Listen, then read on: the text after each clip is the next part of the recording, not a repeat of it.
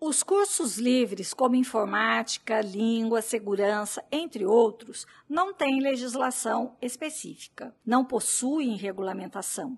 Sendo importante ressaltar que não há qualquer fiscalização pelas secretarias de educação ou pelo MEC. Dessa forma, esses serviços deverão ser prestados somente através de contrato, onde constará informações sobre o conteúdo programático a ser desenvolvido, a quantidade de módulos, séries, o número de aulas e quais dias da semana, duração da aula ou do curso, local onde serão ministradas, data do início e término, valor, forma de pagamento, material a ser utilizado, emissão de certificado de conclusão, enfim, o que for verbalmente ofertado pelo vendedor.